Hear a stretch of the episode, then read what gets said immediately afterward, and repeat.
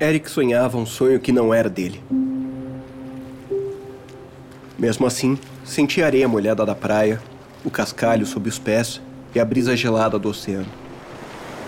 O chamado curto e agudo dos pernilongos de costas brancas misturava-se às ondas quebrando com violência e as vozes da família. Conversas e sorrisos felizes que só um dia alegre à beira do mar pode gerar. Ele era apenas um bebê quando os pais e a avó foram rodar os Estados Unidos e conheceram as praias do Pacífico.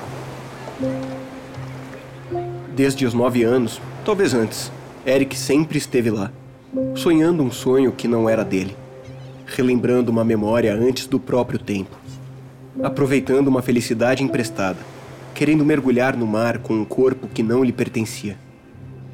Os limites de sonho improvável e memória impossível eram testados a cada novo episódio. Durante a manhã, ouvia os mais velhos falarem sobre as descobertas e alegrias. Sentia seus silêncios quando se lembravam da dor da separação e da traição. E era um deles quando a noite caía.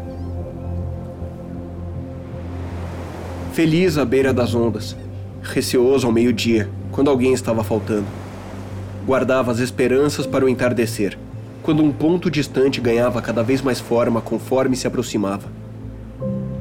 Sorrisos retornavam, padrões distribuídos, lágrimas derramadas sob as árvores da praia deserta. O sonho era de outra pessoa, mas não pensou duas vezes em transformar todo aquele amor em algo só dele.